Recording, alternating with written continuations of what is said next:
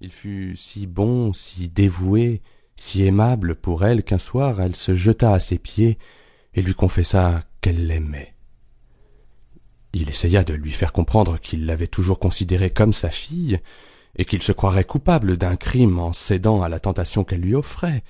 Il lui démontra paternellement qu'elle prenait pour de l'amour l'éveil de ses sens, et il lui promit d'ailleurs qu'il obéirait à cet avertissement de la nature en lui cherchant au plus vite un époux digne d'elle. Le lendemain, il la trouva couchée en travers de sa porte, un couteau dans le cœur.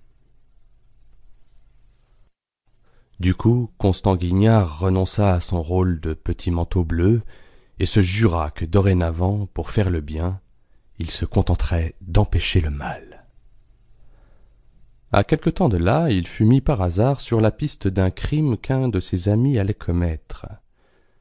Il aurait pu le dénoncer à la police, mais il aima mieux tenter d'entraver le crime sans perdre le criminel. Il se mêla donc intimement à l'action qui se préparait, parvint à en saisir tous les fils et attendit le moment précis de tout déjouer en arrangeant tout. Mais le coquin qu'il voulait ménager vit clair dans son jeu et combina l'affaire de telle sorte que le crime fut commis, le criminel sauvé et Constant Guignard arrêté.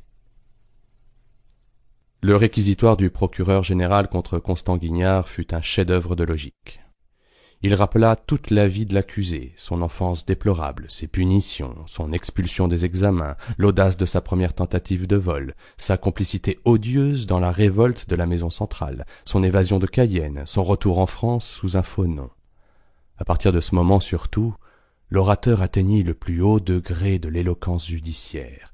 Il stigmatisa cet hypocrite de bonté, ce corrupteur de ménage honnête, qui pour assouvir ses passions envoyait les maris au cabaret boire son argent, ce faux bienfaiteur qui cherchait par des présents nuisibles à capter une popularité malsaine, ce monstre caché sous le manteau d'un philanthrope il approfondit avec horreur la perversité raffinée de ce scélérat qui recueillait des chiens enragés pour les lâcher sur le monde, de ce démon aimant le mal pour le mal, qui risquait de se faire estropier en arrêtant un cheval emporté. Et pourquoi? Pour avoir l'épouvantable jouissance de le voir se ruer dans la foule et écraser des vieillards, des femmes, de pauvres petits enfants? Ah. Un tel misérable était capable de tout. Sans nul doute il avait commis bien des crimes qu'on ne connaîtrait jamais.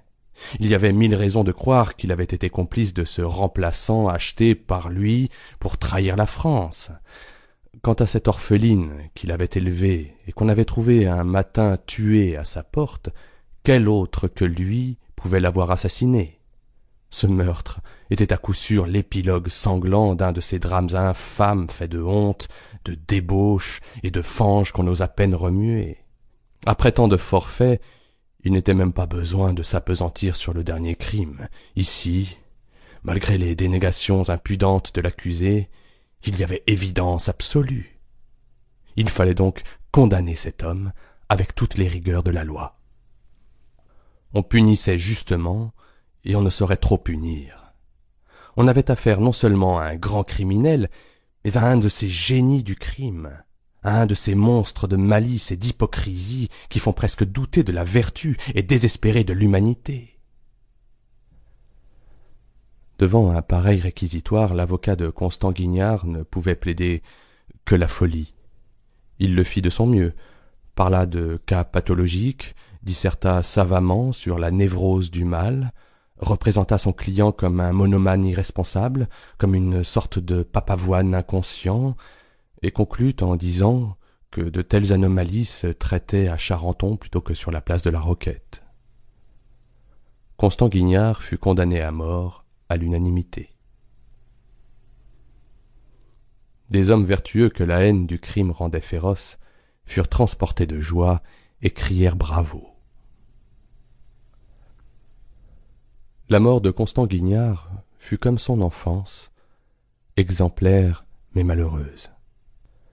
Il monta sur l'échafaud sans peur et sans pause, la figure tranquille comme sa conscience, avec une sérénité de martyr que tout le monde prit pour une atonie de brute.